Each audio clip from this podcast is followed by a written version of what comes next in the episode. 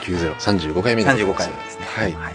あの、なんだろうね、もう、ようやく喋れるようになった話というか、はいちょっと、なんていうの冷却期間があったので、うんもう話せるようになった話で、私、あの、転職してるじゃないですか。あそうですねで、前の職場でですね、うんあの、あった話なんですけど、はいあの、まあい、一番初めに就職したところでですね、はいあの、まあ、いろいろ部署があると思うんですけど、うん営業してる人が、営業の部署があって、うん営業の人とちょっと仲良くなって、うんで、その人がですね、なんていうのかな、あの、たまさか、私がいる部署の一番偉い人と、私が同じ名字だったんですね。おうで、その営業の人が多分なんですけど、後から考えると、んなんかコネ的なもので入ったおと。で、わ私と仲良くしてると、要はなんかいいことがあるんじゃないかなってあ思ったっぽいんですよね。うんどうやら。で、あの、まあ、ほら、社会人やるのも初めてでー、うんで、結構私のいる部署って、結構個々人で動くことが多かったんで、その部署内でこう仲良くするとか、うんあんまりできなくて。うん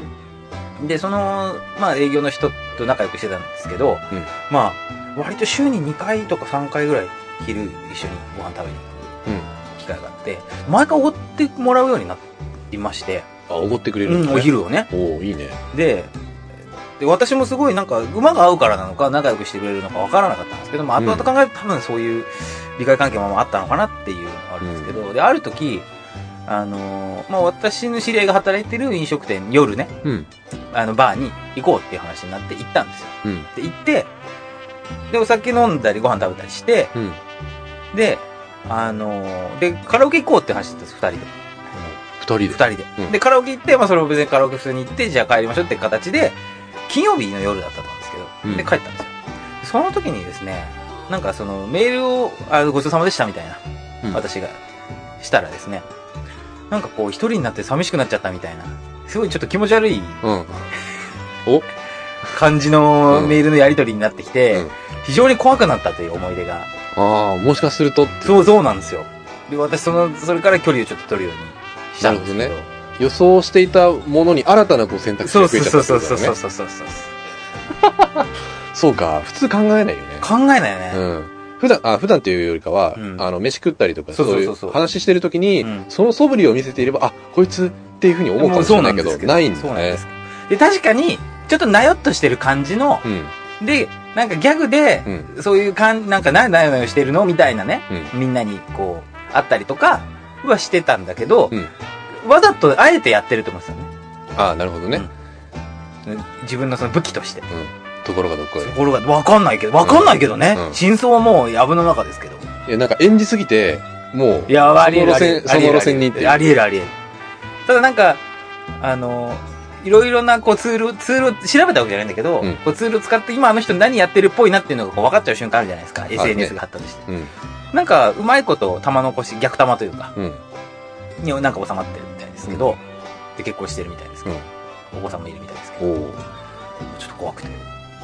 怖って思った瞬間、うん、うん、思い出しますね。ないそういうの。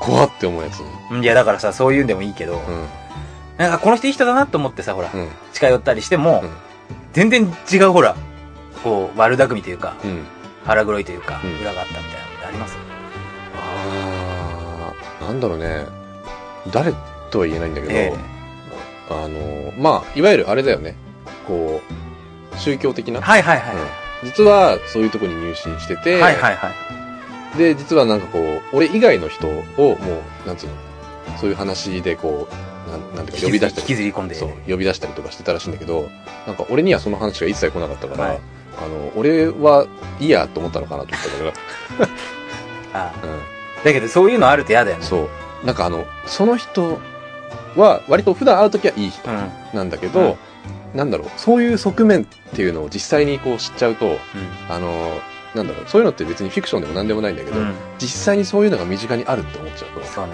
あ、ちょろっと、あーこれ、あのさ、しかもあるそうなーいう人がと思うよさ、ねすげえいい人だったらいい人なほどさ、うん、うわ、だからなのかなみたいな、逆にね、思っちゃうんだよね。思っちゃうよねんその優しさの根源って、そうそうそうそうそう。あの、そこから湧いてるとかそ思うっちゃうよそね。うそうそうそうそう。それはあるわ。あのー、割とさ、我々ほら、大きな事故とか大きな事件に巻き込まれないでうん。来ましたけど、今とね。うまくねうん、たまたまねうん。だけどさ、あるよね。あそうるいうことってね。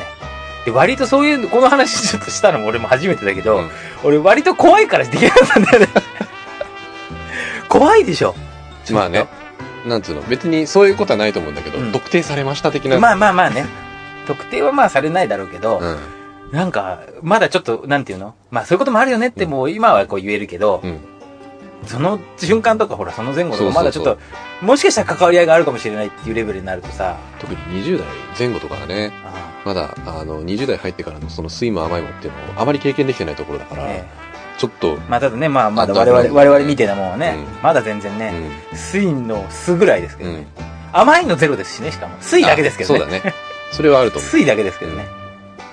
ええ。でも怖えなって思うわあの、あとごめんなさい。もう一、もう一個ちょっと話していいあいいよ俺さ、あの、この話、オンエア的にどうかわからないんだけど、うんそういうので言うとさ、うん俺最近わかるようになったわって思うのがさ、うんあのあなたほら、いちょっと前というか、以前付き合っていたうん女性の方で、うんいろいろあ、いろいろ結構事件に、あ、そういう意味で事件に巻き込まれてますね。あなたああそうねそういう意味では事件に巻き込まれてますけど、あの、何ですかあのー、要はほら、こう、あなた割とさ、うんなんていうの、表現が非常に難しいけど、これ、あの、女性に手を挙げることに対して、うん、うん割と、なんていうの、言い方もまず難しいけど、寛大な方じゃないですか。寛大というかさ、一概に男が悪いわけじゃないよっていう風なスタンス取る瞬間あるじゃないですか。うんで女が悪い場合もあるじゃんっていう。うんそれ暴力を振ること絶対的にダメだけど、うんじゃあ暴力を振るってる男だけが悪いのかっていうと、うんそれに、要はほら、そういうのが好きな女の人もいるよっていううんパターンとさ、うん女側がものすごく助長するパターンってあるじゃん。あるねというかその、うんそういう風に仕向ける雰囲気というかさ、うん空気を持ってる。俺ね、あれね、ちょっとわかるようになって。あそうなんだそう。 っていうか、なんていうのあの、なんかこう、絶妙に一緒に話してたり、コミュニケーション取っててもう、んなんていうのこう別に、う冷静に考えるとさ、んうん普通のやりとりだったり、普通の、その人にとっては普通の今までコミュニケーションだったり、今までと何ら変わらないコミュニケーションのはずなんだけど、うんそのなんていうのかね、距離感だったり、空気感だったり、タイミングだったり、まあ、いろんなまあ多分総合的なまあ相性とかもあるんだろうけど、でさ、普通に言われてたりすることなのに、とか聞かれてたりとか会話してたりすることなのに、うんめっちゃイラってくる。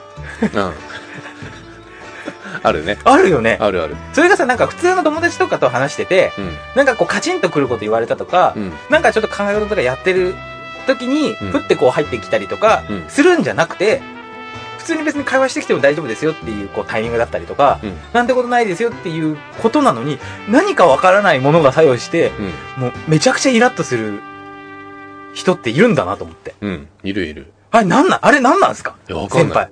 それに関してのみ先輩なんで。いやあれはなんかあのあれなんなんすかもう今言った通り、ええ本当にあ の、イラつかせるようなこと、仕草だったりそうだけど、それによってさ、あの、なんだろう、怒りの電気信号が走ってさ、えあの、なんなんだなろんう。だよお前って言うんじゃないんだよね。そう。であれなんなのあれなんなんすかいや、あれはもうなんかサブリミナルだよね、ある意味。うん、とというか、まあ、すごい細かく因数分解していくと、うんもう多分、ベースに拒否反応が出てんだよ、あれうん、だよね。あのねね、あの、なんていうの、表面じゃないところで、そう。深いところで、うん、もう嫌だっていう拒否反応が出てて、表面上何もないじゃん。うん別に話しかけられても来ても別に大丈夫ですよってなってるんだけど、来た瞬間に表面じゃない部分が もう反応しちゃうんだろうね、あれね。だと思う、あれは。あれはね、俺ね、困りましてね、あれ。うん。 困るよねう。んあれさ、しかもなんか俺おかしくなっちゃったのかなと思うんだよね。うん。わかる。それすごいよくわかる。あれね、やっぱりね、俺も間違ってるなって思う。まあ当然、ん。思うの人としての反応は間違ってるよね。間違ってると思うんだけど、でも、しょうがないよね。どこまでが、あの、すごい嫌な話、どこまでが俺のせいなんだろうって思っち ゃうのね。あそーいるんだよ、だからう。。そう、いるん だよ。絶対いるって。うん。なんか、いや、なんかまだ、なん、なんていうのまあそういうことがあったって驚きもそうだし、うんああ、まだ自分の中に知らないものって見つけられるんだなって思うよね。うん、あるある。全然あるよ。あるよ。あの、なんていうの肌とさ、うん。あのーこういう子好きだとかこういう子好きだとかさ、うん。芸能人でもいいけど言ってるとさ、うん。ふとした瞬間に誰かにさう、ん。お前色白い子好きだよねって言われて、うん。いや、そんなことねえしってうん。言うんだけど、あれうん好きな子を因数分解していくと、うんあれ白い子多いみたいなパターンに近い。うん。あの、人に分析されるみたいな。うんうんとか、新しい発見が自分の中にある驚きうん。まだあるね。それはあると思う。でも、この拒否反応の件に関してはうん。、うん。あんまりいいけどね。あんまりいい驚きではないけどね。もう、できれば気づかない。うん。 気づかなかった。う出会わだな、った出会わな、出会わなかった方が良かったわ。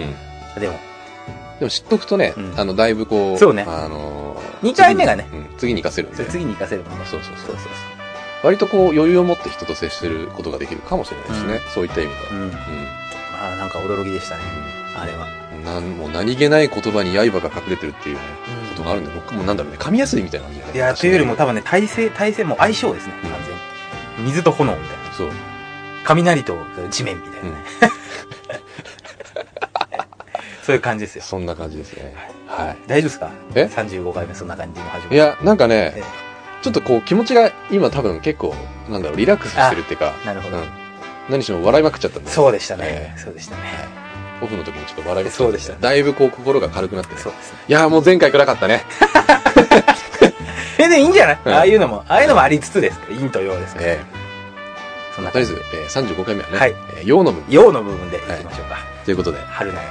春そうだね春なの春ですから。そうだね、はるかの。はい。春かの春でもありますからね。じゃあ、そんな感じはで、いスプリング春かもということで。はい。えー、35回、はいえーお送りしたいと思います、はいよろしくお願いいたします。はい、続きましてはこちらのコーナー。郷さん、何か紹介してくださいのコーナー。はい。はい。というわけでですね、はいえっと、ちょっとオフの時にちょっと話しそうになってしまったという経緯があるんですけれど、何が来るかはもう、えーあの、ははいい、覚悟しております。えっと、1995年、えー公開です。はいビートたけし監督。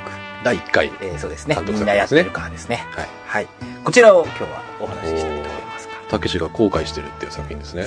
公後開し悔っていうよりかは、さ今まで作った作品の中では、うーん、思ってるよりも全然弾けられなかったというふうには聞いてますけどね。うんまあこうなんでしょうねまあビートたけし初監督作品というこうまあうん触れ込みで撮って、でダンカンうん主。演で、うん。で完全なるなんていうのもうコメディというかね、うん。でまあこれを撮った時のビートたけしというか北野たけしの立ち位置というのがねまあ一つには方向性としてあるんだと思うんですけれどこれはあれかね、あのー、交通事故の前。そうです直前ですビートなの直前です要は北野たけしというまあ監督うん。の作品のうん。要は評価が、うんまあ、海外でものすごい評価が高くなったと。うん。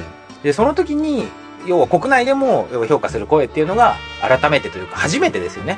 評価する声っていうのがすごい高くなって、その時に注目されて、じゃ、次に竹じゃ何を取るんだっていう風な声が高くなった時に取った作品という。これ前の年はソナチネとかだっは。たかないはい。で、まあ、つまり、うん要は、なんていうんですかね。もううんぜ、まさにビートたけしという人を表してるうんところなのが、要はその、照れ隠し的な部分でもあり、うん。その、体制への反抗でもあり、まうあ、ん。いろんな部分があって多分この作品、コメディにしようって、あの、たどり着いたのは、まあ、そういうところだと思うんですよね。うん。なるでほそどのね。一つのエクスキューズとして、ビートたけし監督というふううにん。した部分でもあると思うんですけど、うん。どうですかこの作品。あんまり、俺この作品、印象にないんだよねあ。ー思ってる以上に。ただ、その、なんていうの、みんなやってるかってどういう意味だかはわかりますどういう意味ですか要は、みんなやってるかっていうのはつまり、うん。うん。セックスしてますかと。あ、もうそのままなんだねそのままなんですよえで、要は、もうセックスしたいなっていうえうん。男がセックスをしたい旅に出る話ですから、要はもう、なんていうのスラップスティックコメディというかね。ああ、そうね。なんか、どちらかと完い全うな、どちらかというと、無声映画時代、サイレント映画時代の、そうですなんかこう、コメディというかね。そうですね。で、まあこれが正解だったのかどうかっていうのはちょっとわからないんですけれど、まあただその、新シーンを見ていくと、うん。うん。あの、後々のやっぱり監督万歳的なね、うん。に繋がるところが出てくるんですけど、うん。ただその、みんなやってるかも監督万歳も、うんちょっと方向性というか、それぞれやりたいことが全然違うんだけど、うんただ違うにもかかわらず、その、結果的に似た感じになるっていうのは、やっぱりその、なんていうのコメディ映画をこううまく取り切れてないというか、うん。なんかやりたいことが出てきちゃうのか、やりたいことがよく見えないままコメディを撮ってるのかよくわからないんですけれど、うん。ただその、このみんなやってるかに関していろんなオマージュがね、うん。例えばチャンバラトリオが出てきたりとか、うんその過去の浅草への同型だったりとか、うん大衆演劇に対するこうリスペクトだったりっていうのはすごいあると思うんですけど、あのただねこれ私いたの多分小学生の時だうん。とそれこそそれこそチャンネル猫とか、あーはあいチ。ャンネル猫で見たのかなただ借りてきたみたいなのかちょっと覚えてないんですけど俺は確かチャンネル猫で見たかな。あのーこの映画さ確かにすげえくだらないし、うんスラップスティックコメディだし本当にこうなんていうのうんこちんこのレベルのギャグじゃん そうね。やってるのが、でもちろんそれをやることによって無理やりこう解釈しようとする評論家たちを、うん。どうせこういうくだらないことやってもそれがなんとかのうん。こう要は比喩でとか、みたいな風に言うんだろうお前らバカやろうみたいなう、ん。みたいなその多分考え方もああるんだろうけど、この映画やっぱり北野武印が押されてるなって感じがするんだよね。うん。あ、そう。なんか、あなんていうのみ、見てて思わない撮り方とか。あ、まあ、撮り方はそうね。で、なんか、あの、要は、表面上はさ、やっぱりこ、あの、面白いんだけど、うんコメディだし、くだらないなって思うんだけど、なんかさ、怖いんだよね。うん。この映画見てると。なんていうのその狂気感みたいなのがさ、うん。隠れてる感じがして、うん。なんていうの乾いた感じというかさ、うで、あの、武士映画ってそんな感じするじゃん。ん。するね。で、逆に言うとさ、アウトレイジ、アウトレイジビヨンドに関しては、それがないんだよね。逆にね。逆に、同じ薬剤映画だったらブラザーの方がまだうん若干乾いてるようんね。その、花火とか、うんソナチネとか、それから、たけしずもそうか。うん。あの、なんていうのちゃんとこう、日常感っていうのがありながら、うん。突然死んじゃうっていうね。うんでしかも痛いっていう。うん。死に方がちゃんと痛いっていう感じの乾いた感じが、怖くて。でね、このね、みんなやってるかもね、ちゃんと怖いんだよね。うん。見てて。怖いというよりもおっかないというかさ、うん。何が起こるかわからない感っていうのはしっかりあって、うん。それこそちょっとせ前回も言いましたけど、んあの、竜蔵と七人の子分たち、うん。もうえあの、公開する映画い。の予告を見てても、やっぱりちょっと怖いんだよね。うん。あの、バスがこう、商店街暴走するシーンがあるんだけど、あのあたりの、こう、連れてかれてる感、うん。映画の中にちゃんと、がやっぱり怖いんで、うん。だから、なんていうのまあ、みんなやってるからビートたけし印の映画ですけど、うん。まあ、極端に言えばそれ、そんな名前変えただけですから、もちろんスタンスの違いっていうのはあるんでしょうけど、うんただ同じ人は物理的には撮ってるものなんで、うん、その、久々にコメディを撮るわけじゃない。うん。で、その監督万歳があって、みんなやってるかがあって、で、今度のコメディうん。ですよね。コメディ的な要素がしっかり含まれてる映画っていうと。で、そこのやっぱりこう、ホップ、ステップ、ジャンプをちゃんと見たいな。うん。その、コメディコメディっていう枠組みじゃなくて、ちゃんと自分の得意なジャンルに、コメディをこう引き寄せた感じがあるじゃないですか。うん今度の映画に関しては。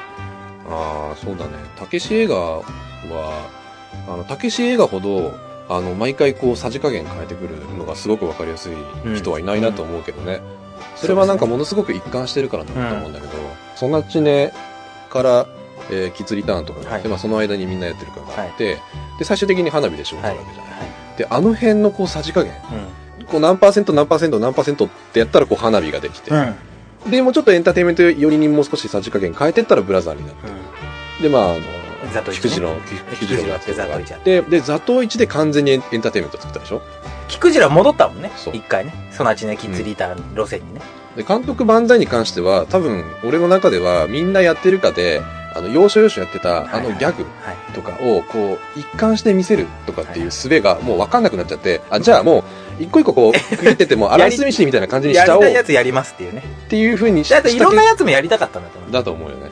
で、結局あのーアキレスとカメ、うんタケシズうん、それから監督万歳。うんこのあたりのラインは完全にその、なんていうのうんディレクターズブロックにあえて入ったよね。そうだね。なんか、一回やってみようかっていうのがいいようんね。なんか迷ってみようというか、ちゃんと路線を探そうとしたんだと思うんだよね。で、結局アウトレイジに戻ったじゃん。うん。なんかこう、その潔さが多分アウトレイジ、アウトレイジビヨンドの面白さにつながったと思うんだよね。やっぱりそれもやったけど、うんじゃこっちやるわっていう、うん。うん。振り切れた感。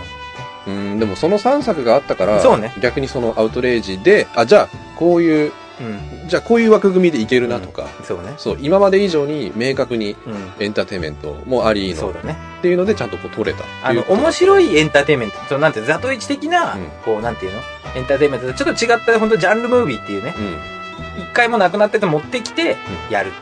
だからあれはね、あのー無駄にこう無駄にって誰だけどいやなんか撮ってよかったねってノカレスカタカレアキレスとカメとか撮ってよかったねって思っちゃうよねああったねドールも、あれあれでしたけど。 その中で私、ドールが一番ちょっとあれっていう感じありましたけまどあ。そうねたけしずはもうお遊びじゃないですか。うちゃんとした。んなんかちゃんとこう振り切ってるしうね、んうん多分あの最初にディレクターズカットのうん想定の絵作りと、うん編集に入った時に絵作りを完全に変えたよねうん、そうだね。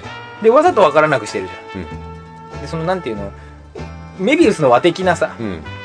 そのなんていうのこう閉じたループじゃなくて開いてるループなんだけど誰にもわからないという、形でいうああいう気持ち悪さはすごいいいですけどねそうだね。まあだからちょっと怖いなと思っちゃうのかもしれない、うん、それはね、円その円環構造でないにもかかわらず円環構造的なうん。要素を持っているっていうところがね、そうそ。れは怖いところだとは思いますけどね。あの、一回でもいいから怖い成分を排除して超ハッピー映画撮ってほしいけどね、俺は。ああ、どうだろうね。撮れるんだろうか。そのね、この間、おもくり監督やってるじゃないですかう。んたけし、たけしさん。であの、審査員長。この間ね、1本撮ったんですよ。あ、そうなんだ。そう、ショートムービー。3分ぐらい、3分30秒ぐらいのやつで、ちょっと苦手なんで、うん苦手なやつなんでやりましたって言って、3分30秒うん。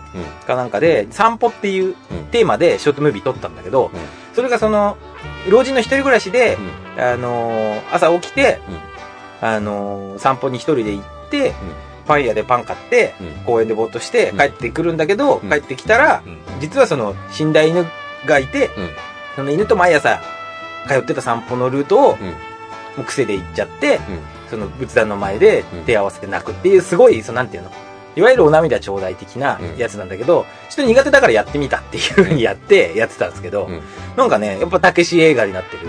うんで、撮り方とか、やっぱり撮り方というよりも、その、論理構造。うこん。こをこう撮るときにはここから撮るとか、こういう風な、こいつはこういう風な性格で、こういう風なことしてたからこういう風なことをやるけど、でもここからそれを撮るよっていうような、やり方が非常にその数学的なうん。うん。組み立てで、あ、面白いなと思って、撮ってたんで、新しいやつは見たいよね。そうだね。あの、要は、もう見たじゃんっていうんじゃなくてさ、なんかちょっとね、そうだね。違うとこ行ってほしいよだから、じゃあ次は SF だね。ね。SF 撮れないと思うんだよね。 まあでも SF ってサイエンスフィクションだ から、あの別にあの戦闘機ビュンビュンそうとでかすねっていうわけでもなくてそうでいいわすよけだし。もう少し言うと、藤子不二雄的に言うと少し不思議ですからですよ。ああ、そう、少し。不思議の略ですから。だから少し不思議な話ようね。ん。で鳥肌的なやつはじゃあ、鳥肌一本取ればいいんじゃあ、ない、うん劇場版。でもね、ほんと怖いと思う よ。たけしさん撮ったら。もう、狂気だから、あの人。割と。うん鳥肌から血が出てくるよね、多分。多分。エボラ出血熱的な感じになっちゃう よね、見たらね。まあそんな感じで、ですね。えーえ北野武監督の最新作はいに期待を込めつつ、はい今回はみんなやってるかをご紹介させていただきました。ーはい、ありがとうございます。。ありがとうございますはい、続きましてはこちらのコーナ質問超解釈のコーナーでございます。はい前回物議を醸し出しました。ー。はい。物議しか醸し出さなかったコーナーでございます。えっ、と、前回はですね、はい非常にヘビーな、ヘビーな。ヘビーかつ、えーヘビーローテーションはちょっと勘弁していただきたいですね。えー非常にあの、答えのない、えー感じだったので、全く超解釈できていないという、真正面から受けちゃったっていうね。っていうね、こともあったんで、えー次はすごくライトなやつでございます。はい。えーこれはですね、あの、例の2週目の子あ、2週目に。から、あの、質問されたことです。はいはい。えー風船はどうして割れちゃうのです。 うわあこれは解釈しがいがある。えーこれは解釈しがいがありますよ。えーどうですかやっぱね、子供の質問はね、超解釈になりますよ。ええまあ、まず、TJ はなんて答えたのか。もう私はもう答えてましたんで。私はですね、実際に、あの、どうして割れちゃうのかっていうことに対して、えっと、すごく物理的なことで、あの解説しちゃったんですけど、うんあの、強く押すと割れるよ。どうしてもうそれで終わっで、その子はどういう。た。まっあ、てう。いうんまあ、それ、ごめんはそれで嫌的な。うん今日はこういう感じでなんか、うん、煙巻こうみたいな 感じだ。そう。で、俺が泣かされたってやつで すね。そうですか。やっぱ失敗と。説得失敗もとう。失敗ですね。これはもう、もう5のとこに行かない とダメだ。なん、そのなんかさう、ん。落語で言うご隠居みたいな感じにするのやめてもらっていいです かするってどうみたいな感じになっちゃうん で。いやするって止めってやつだよね。ー難しいですね、えそえれはそれで。はい。どうしましょうね。え何に例えましょうかね。ー、何に例えますかね。まあ、単純に考えますと、その、え風船、風船、まあ浮かんでいくものですよね。そうですね。風船、風船浮かんでいくものですか。いそうですか。何に例えましょうね。何に例えたらいいんですかね。要は、そうですね。えあのー、風船ってええご存知ないかわからないんですけれど、2種類のものが入ってるパターンがあるんですよ。え、2種類は。何でしょうつまりこう、ふーって膨らませるじゃないですか、い息で。その場合は何が入りますまあ空気ですね。空気じゃないですよね。二二酸化炭素が入る。二二酸酸化化炭炭素が入りますよね。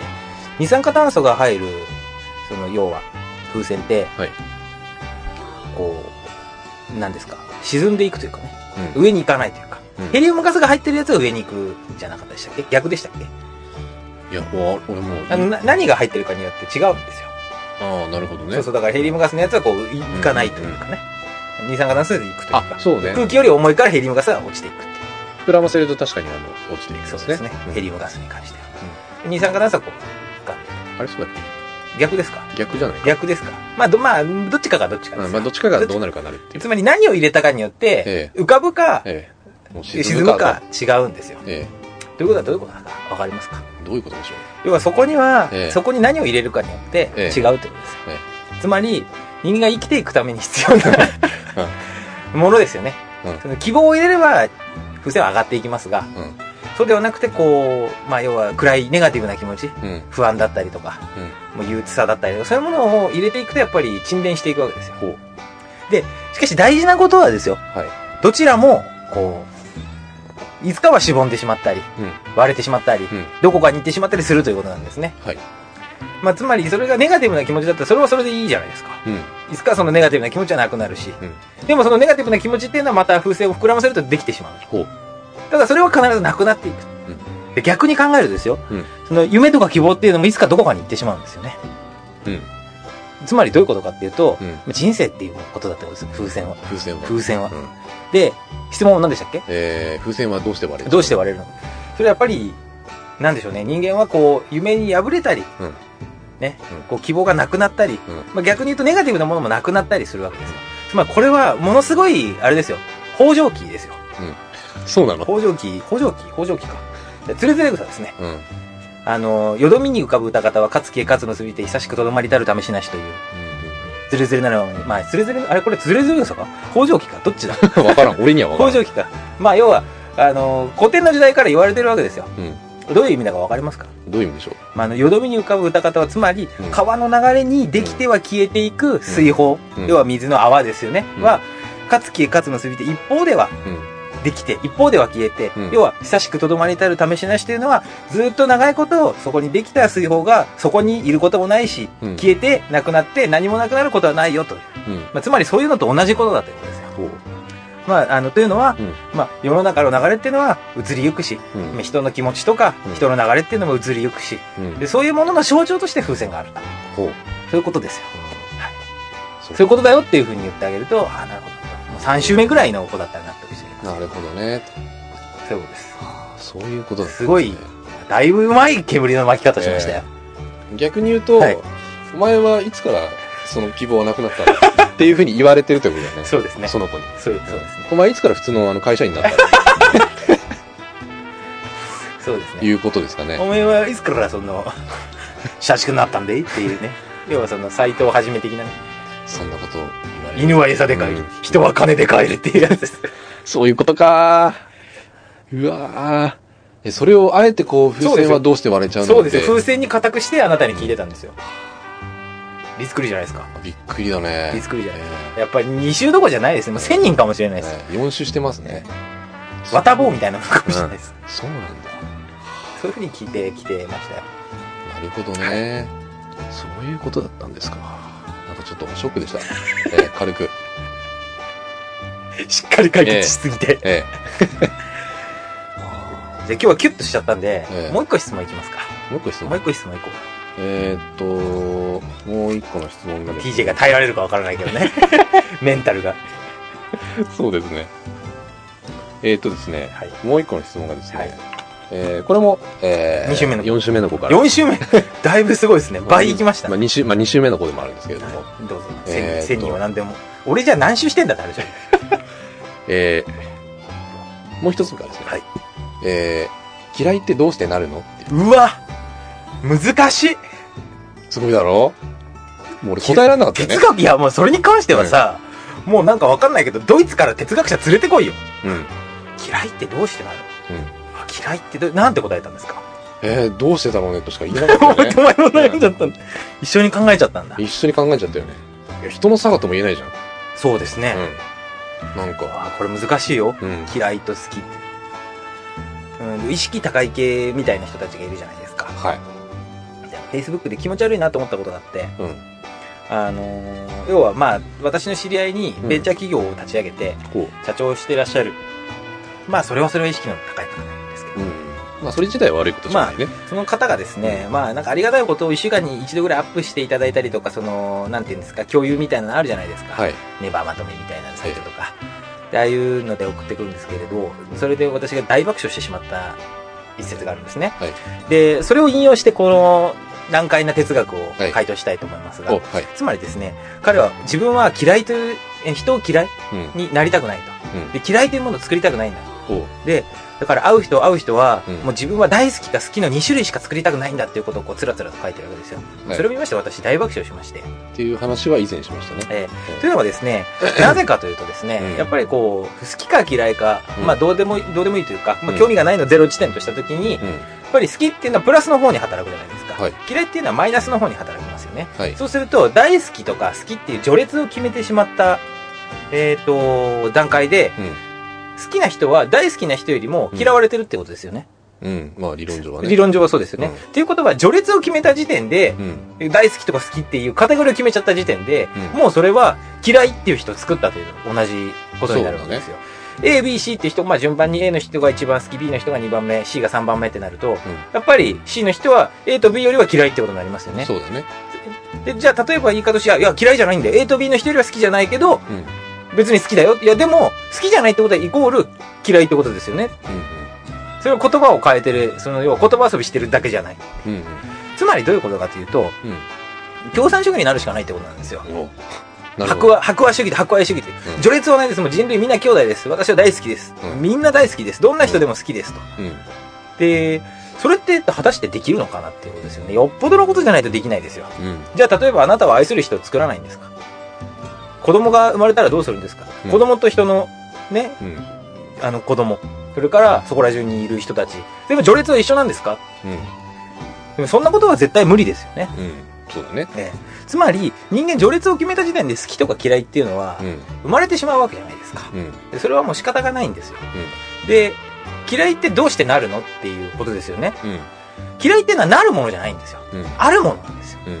要は、なんていうのそれこそ、今回は陽の会にしようって言いましたけど、うんまあ、陰と陽っていうことはそういうことじゃないですか。うん。プラスとマイナスってことですよね。うん。じゃあ、その、足し算とか引き算とかって、足すってどうしてあるのマイナスってどうしてあるのってことじゃないんですよ。うん。で嫌いなものとか好きなものっていうのは、自分にとって好きなものはプラスなものですよね。うん。で、あの、嫌いなものはマイナスなものじゃないですか。はい。だから、それは、要はそういう風になるんじゃなくて、うん。あの、要は、それがあるんですよ。もともと。ただ、それがプラスなのか、自分にとってプラスなのかマイナスなのかっていうのは自分が変わるだけですから。うん。つまり嫌いなものとかってうん、いうことが、になるんじゃなくて、うん自分が嫌いになるだけなんですよ。うん。だってそれが変わるわけじゃないじゃん。まあね。例えばわかんないけど、ピーマンがあるとし、まあ、うん人間関係ちょっとまずともかくとして、例えばピーマンが嫌いです。うんどうしてピーマンが嫌いになるのってうんだからピーマンが自分のことを嫌いになったとか、自分が嫌いな味になったわけじゃなくて、うピーマンを自分が嫌いなだけでしょん。うん。そうね。それが美味しいと自分が感じるようになればピーマンプラスじゃないですか。そうだね。それが好きになるとか嫌いになるっていうだけであって、それはお前の問題だと。うでん。つまり、こういうことですよ。はい。その子はえ TJ に何を言ったかっていうと、お前はえ。、うん。また俺に対して。そうですよ、えそうですよ。お前は何なんだと。うおん前は嫌いなものあるのかと。うん。うん。それはお前はど、お前はそれにどうやって立ち向かっていくんだと。そういうことを言われていたんじゃないですか。そういうことなんだね。あの結婚式というか。そうですよ。お前はこの空間は嫌いなのか怖い、その子。 怖い。そうですよ。どうして嫌いになるのって。お前は変化を恐れるのかへ恐れないのかまあ、つまり、平たく言うと、お前は結婚しないのかっていうことまあそうですね。。そういうことにもなりますね。そういうことだったのそか。ういうことにうなりわ、高度すぎて、もう俺、わかんないって言っちゃった。答えになってああたー、逃けげちゃったねど。。答えになってたけどさ。逃げ、逃げちゃったね。うわー怖いね。ねいやー、疲れました。ええもう、あれだよね。はい。この頃やめた方がいいんだよ。なんでいや、なんかもう、あのさ、そもそも さ、えー、来たるべき子供のために、俺らが事前にこう用意しておくマニュアルはい、はいい、うわけじゃんはい。これもうなんか毎回こう、大丈夫かっていうふうに悟られてるってだけそうですねえ。いや、だから、親になるってのはやっぱそういうことなんじゃないですか。まあそうだろうね。だから、やっぱり、どう、どうしてそういうふうな形になってしまうかっていうと、やっぱり子供が生まれてきてう、んそういう子たちが、やっぱ自分の親を嘆いてるんでしょうね。うまだね、それもわからないのに私を産んだんですかみたいな。ん。うん。そんなたやすい回も出せないのに、産んだ、産んだんですかっていうふうに言われてるってことですから。逆に言うと、あれだよね。結婚することの大変さってなんかちょっと、家族を持つってことってやっぱすごい大変。えだからっていう今ののは今の答えをやっぱり瞬時にこう、父親だったら、う ん。うん。どうして嫌いってなるのって言われたら、うんそう、違うんだよ。自分なんだよ、まずは。っていううことを。まあ、そうだね。まあ風船ってどうしてねって言われたら、それはね。で、もうちゃんと答えないと。そうですうん、わかりました。 分かったんだ。なんなんとか煙に巻きますわ。そうですね。まあ、要は、要は煙、煙ですから。え要は煙にどうやって巻くかっていう話ですから。え、了解いたしました。妖怪了解。あ、びっくりした。えなんかちょっと流行りに便乗してきたのかな。え妖怪は。あヨーデルのヨーデル。え、なるほどね。もう俺の中で妖怪になりましたっていうのはもうさ、あの、トグロと同じような 感じなんで。金で品性は変えないよっていうやつですか。そうですね。はい。そんな感じで、さよう。波平さんありがとうございます。えーっと、そんな感じでね、はい。えー、3090の35回目。はい。はい。ようの会ですね。はい、陽の回ですね。はいこれで陽ですからこれでね。ようですか。え陰の会が果たしてね、えうん。どれぐらい重かった。いやー、すごいと思いますよ。はい。はい。まあ、そんなわけでね、はいえーこんな感じで締めたいと思います。はい。はい。お相手は TJ と。をの二人がお送りしておりました。はい。ありがとうございました。あったかくしてあげてください。